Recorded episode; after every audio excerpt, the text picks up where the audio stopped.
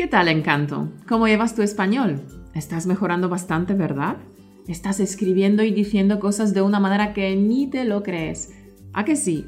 Vaya nivel que has alcanzado ya con español automático. Bueno, figura, te damos la bienvenida al siguiente capítulo de nuestro podcast que te ayuda a alcanzar tu sueño, a hablar español como un nativo. Hoy tenemos preparado para ti un podcast cañero, así que prepárate que despegamos.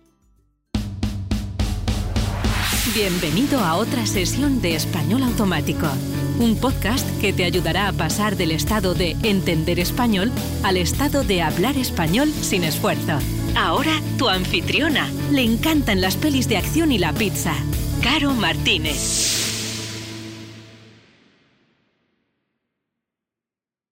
Hola, antes de comenzar nos gustaría anunciar que nos puedes escuchar ya no solo en iTunes o Stitcher, sino que también en Spotify. Sí, por fin lo hemos conseguido, así que ya nos puedes escuchar también en Spotify.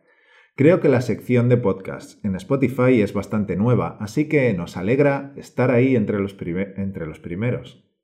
Sí, estuve luchando bastante para que nos admitieran y por fin nos han aceptado. Eso por un lado. Y por otro lado, estamos haciendo también arreglos en nuestra web, en nuestro blog, para que sea más fácil descargar las transcripciones y los freebies. Me he pasado el fin de semana entero cambiando los códigos en el blog y todavía no he acabado porque cambiar 78 show notes lleva bastante tiempo, pero pronto lo terminaré y entonces espero que el nuevo proveedor funcione mejor y que ya no haya más problemas con las descargas. En el podcast 76, sin prisa pero sin pausa, habíamos lanzado un desafío, un challenge, con el que queríamos ayudarte a enriquecer tu vocabulario. Era un challenge divertido y ya tenemos un ganador. El premio del desafío era una clase por Skype con Caro y conmigo. El nombre del ganador está en el blog y en Facebook. Vamos a ponerte a prueba de vez en cuando, a ver eh, cuánta fluidez tienes con tu español porque también es una forma de darle más chispa a tu aprendizaje. Pero además, si conoces y usas estas palabras, los demás verán que tu español es mucho más avanzado. Porque, fíjate, seguro que alguna vez has conocido a algún extranjero que hablaba tan bien tu idioma que tú o cualquier otra persona le habéis dicho sorprendidos, ¡qué bien que hablas! ¿Lo recuerdas? ¿Y te acuerdas de lo que dijo para parecerte tan pro? Bueno, hablar bien un idioma implica muchas habilidades, por supuesto, como la velocidad, la buena pronunciación, pero también usar algunas expresiones o palabras poco habituales que los extranjeros no conocen. Hará que te perciban con un mejor nivel de español, ¿verdad, Mauro? Sí. Por ejemplo, si vienes a España y le dices a alguien, Eres la leche, tío, o wow, tu amiga habla por los codos. Automáticamente van a pensar que controlas bastante el idioma. Lo mismo ocurre con ciertas palabras como las que vamos a ver hoy. Si las empleas en alguna conversación, serás un crack. Lo mejor de todo es que aprender expresiones o palabras como estas es más divertido. Uno está deseando usarlas. Mm. Entonces, en el challenge Has visto un montón de vocabulario avanzado y hoy veremos estas palabras más detenidamente con muchos ejemplos para que aprendas cómo usarlas. ¿Comenzamos? La primera frase del desafío era, en este punto hay que reconocer que el fracaso es espacio en blanco. Las tres palabras eran estrepitoso, estrafalario y veleidoso. La palabra, la palabra correcta a escoger es estrepitoso. Estrepitoso significa que causa mucho ruido o que se hace evidente o llamativo. Los ejemplos típicos serían un golpe estrepitoso, un fracaso estrepitoso. Eh, vamos a ver otros ejemplos. El nuevo disco de este cantante ha sido un fracaso estrepitoso. O el equipo de Real Madrid ha sufrido una derrota estrepitosa en las semifinales. O la reforma que supuestamente iba a transformar a Europa en la economía más dinámica, basada en el conocimiento, fue un fracaso estrepitoso. Esta política ha sido un estrepitoso fracaso, ya que el paro subió 8 puntos. La segunda palabra, estrafalario, significa que algo llama la atención por su extraña apariencia o por su extravagante forma de pensar y actuar. Algo estrafalario es raro, extravagante o grotesco. Entonces, puedes decir que alguien lleva ropa estrafalaria cuando esté vestido de forma rara. O por ejemplo, te puedes comprar unos muebles estrafalarios, como una mesita en forma de tortuga o un armario en forma de Mickey Mouse. Sí, para reírte un poco, escribe en Google muebles estrafalarios y verás. Y la tercera palabra, veleidoso, es poco constante en sus actos, gustos o ideas.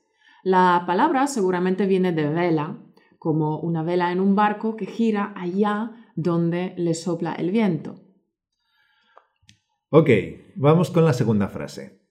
Una luz, espacio en blanco, nos deslumbró y perdí el control del coche. La respuesta correcta era una luz cegadora, que quiere decir que es tan fuerte que te deslumbra, que te deja ciego. El verbo cegar significa privar de la vista, aunque sea momentáneamente. Por ejemplo, me cegaron los faros de un coche. La rabia le cegó por completo. Las otras dos palabras eran cebadora y celadora.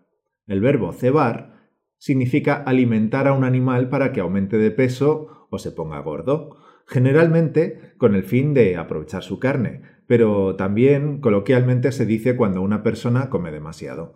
Por ejemplo, no eh, puedes decir no me pongas tanta comida que me vas a cebar. Y un celador viene del verbo celar, que significa vigilar. Un celador es una persona que tiene el oficio de vigilar que se cumplan las normas y de mantener el orden. Por ejemplo, hay celadores en el cuartel del ejército o hay celadores en los hospitales, etc.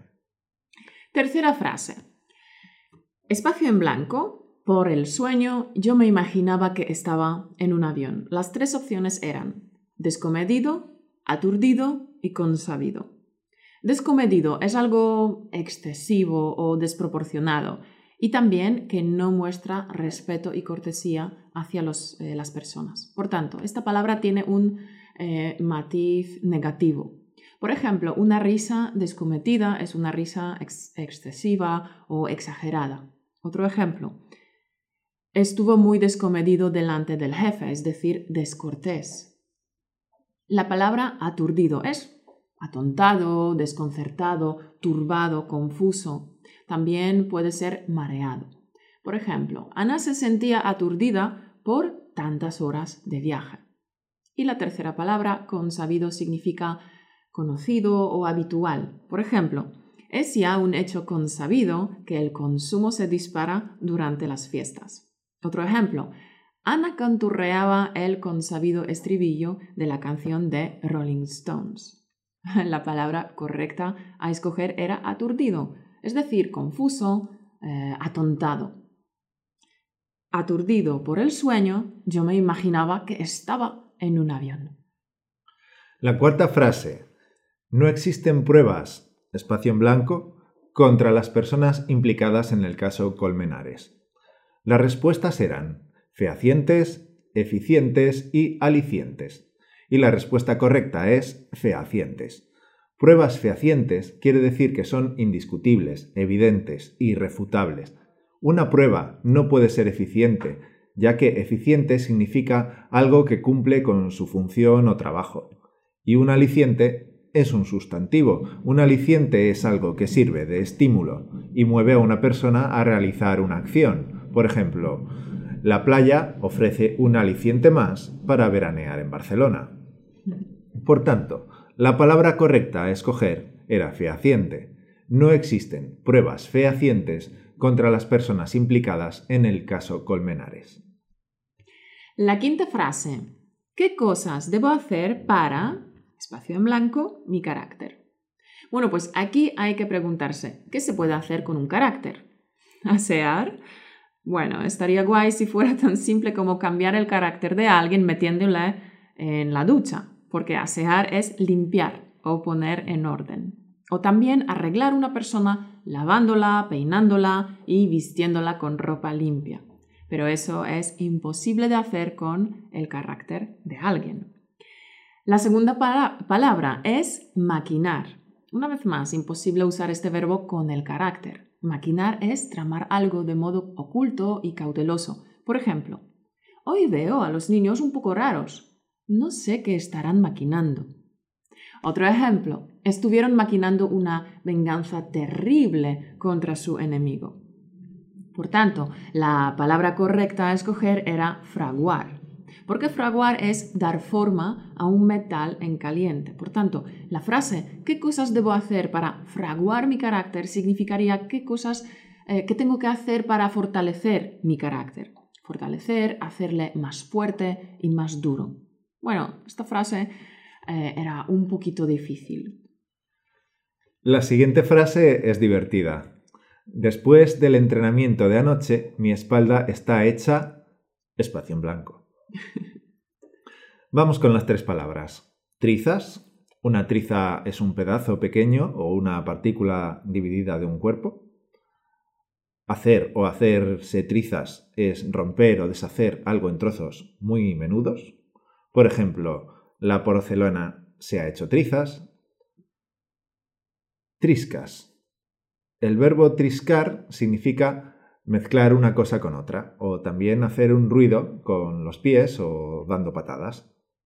Y trenzas eh, son el conjunto de tres o más hilos entrelazados. Por ejemplo, hizo una trenza de juncos y la usó como soga. Las trenzas también son un arreglo del cabello que se hace entrelazando tres mechones. Por ejemplo, llevaba una trenza a cada lado de la cabeza.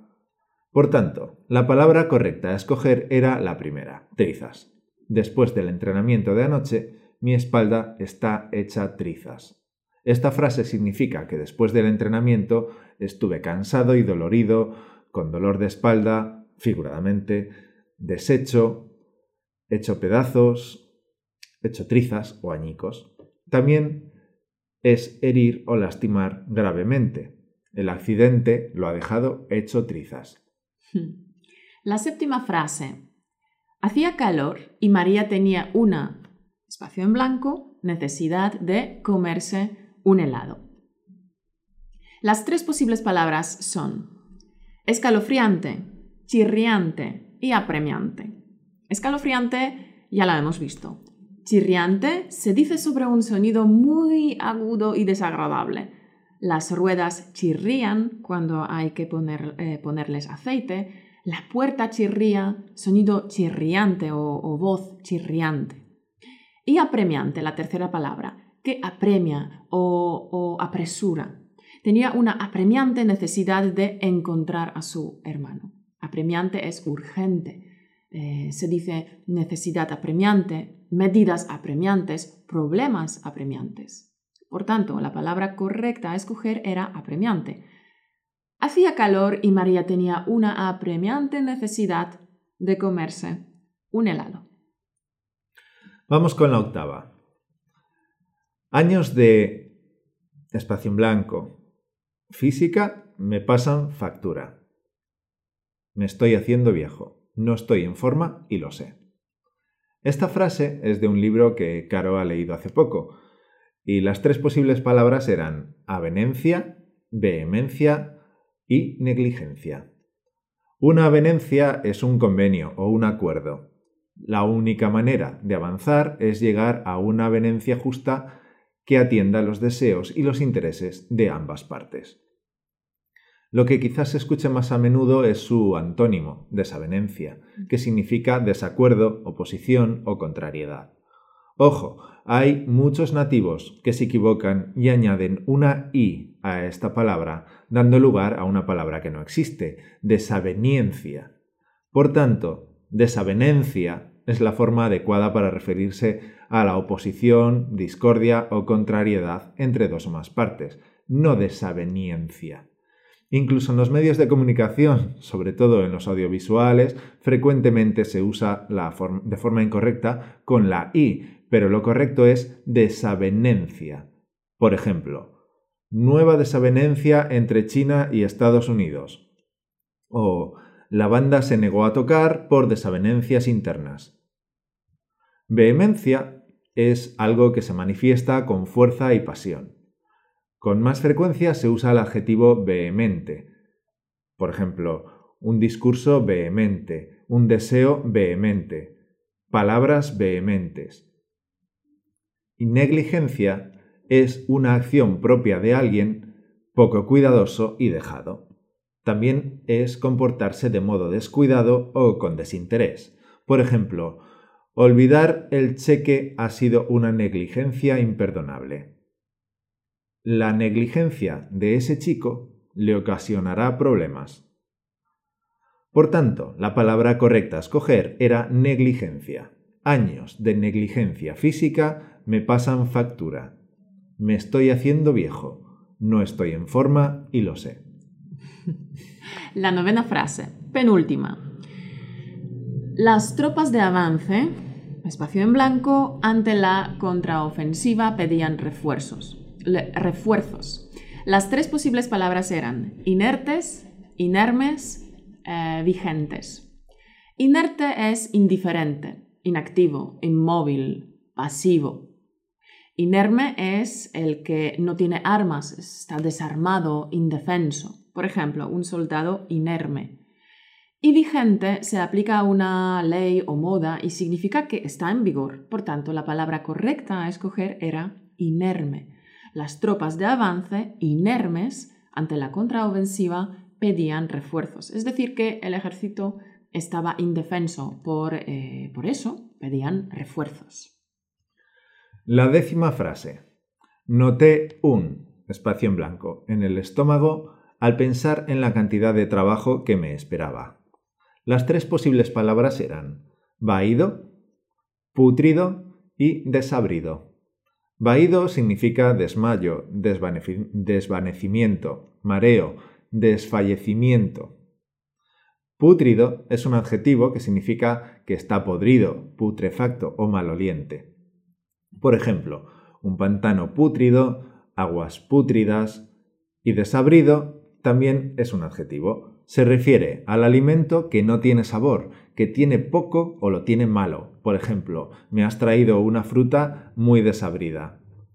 Por consiguiente, la palabra correcta a escoger era vaído. Noté un vaído en el estómago al pensar en la cantidad de trabajo que me esperaba. Es decir, noté un malestar en el estómago. Perfecto. Las frases están explicadas. Ahora ya conoces el significado de estas palabras más cultas, más avanzadas. Y tenemos un reto para ti. Escoge una de las palabras que has conocido hoy y úsala.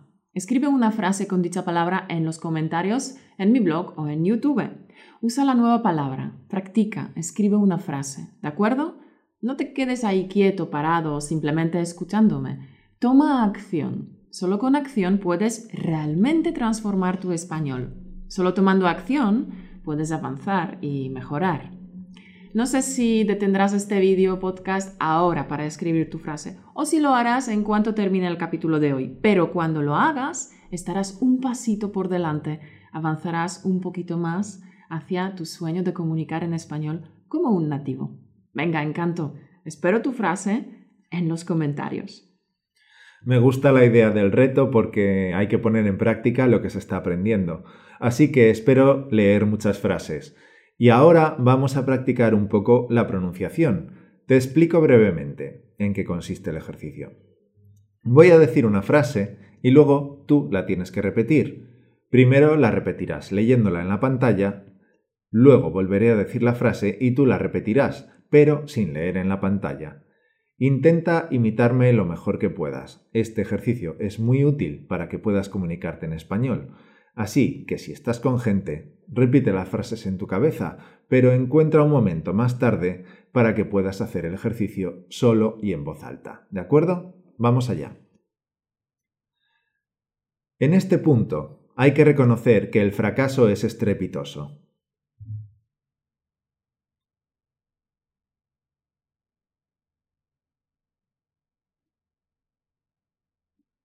En este punto, hay que reconocer que el fracaso es estrepitoso.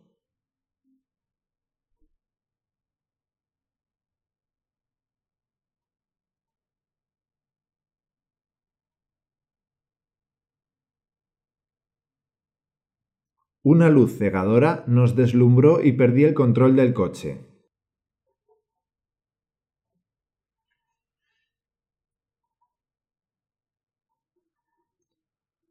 Una luz cegadora nos deslumbró y perdí el control del coche.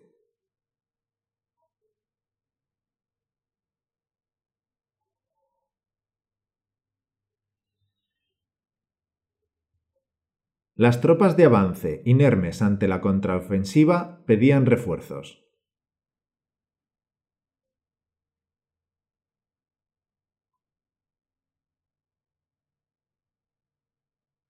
Las tropas de avance, inermes ante la contraofensiva, pedían refuerzos.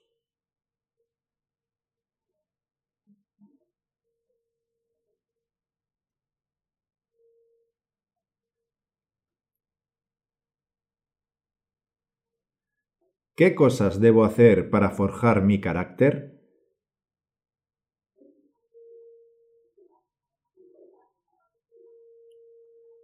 ¿Qué cosas debo hacer para forjar mi carácter?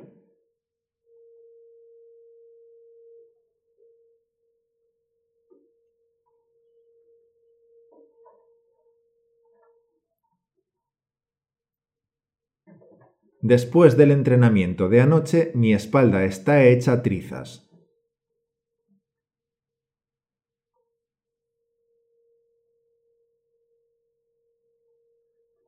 Después del entrenamiento de anoche, mi espalda está hecha trizas.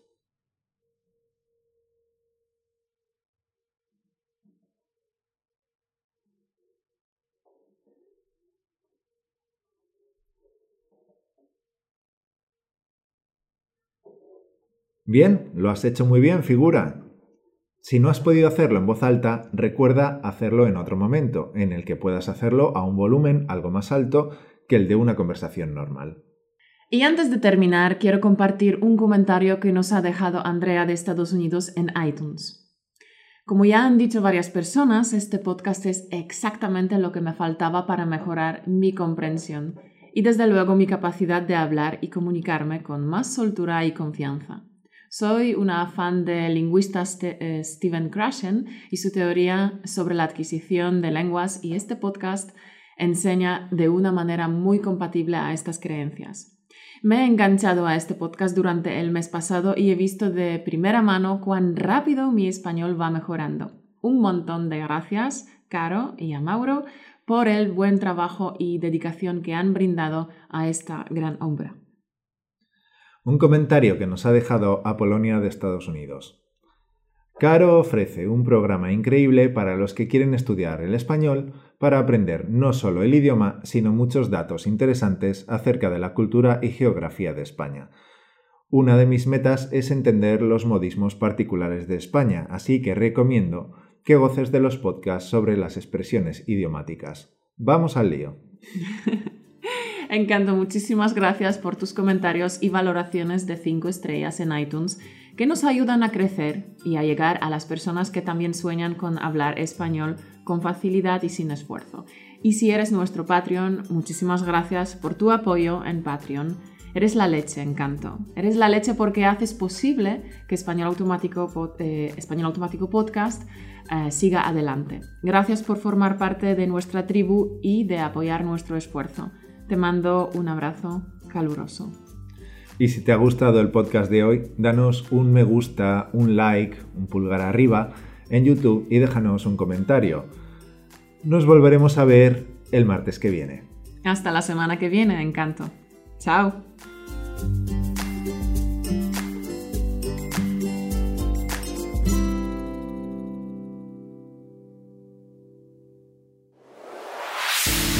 Gracias por escucharnos. Únete a la conversación en españolautomático.com o busca español automático en iTunes.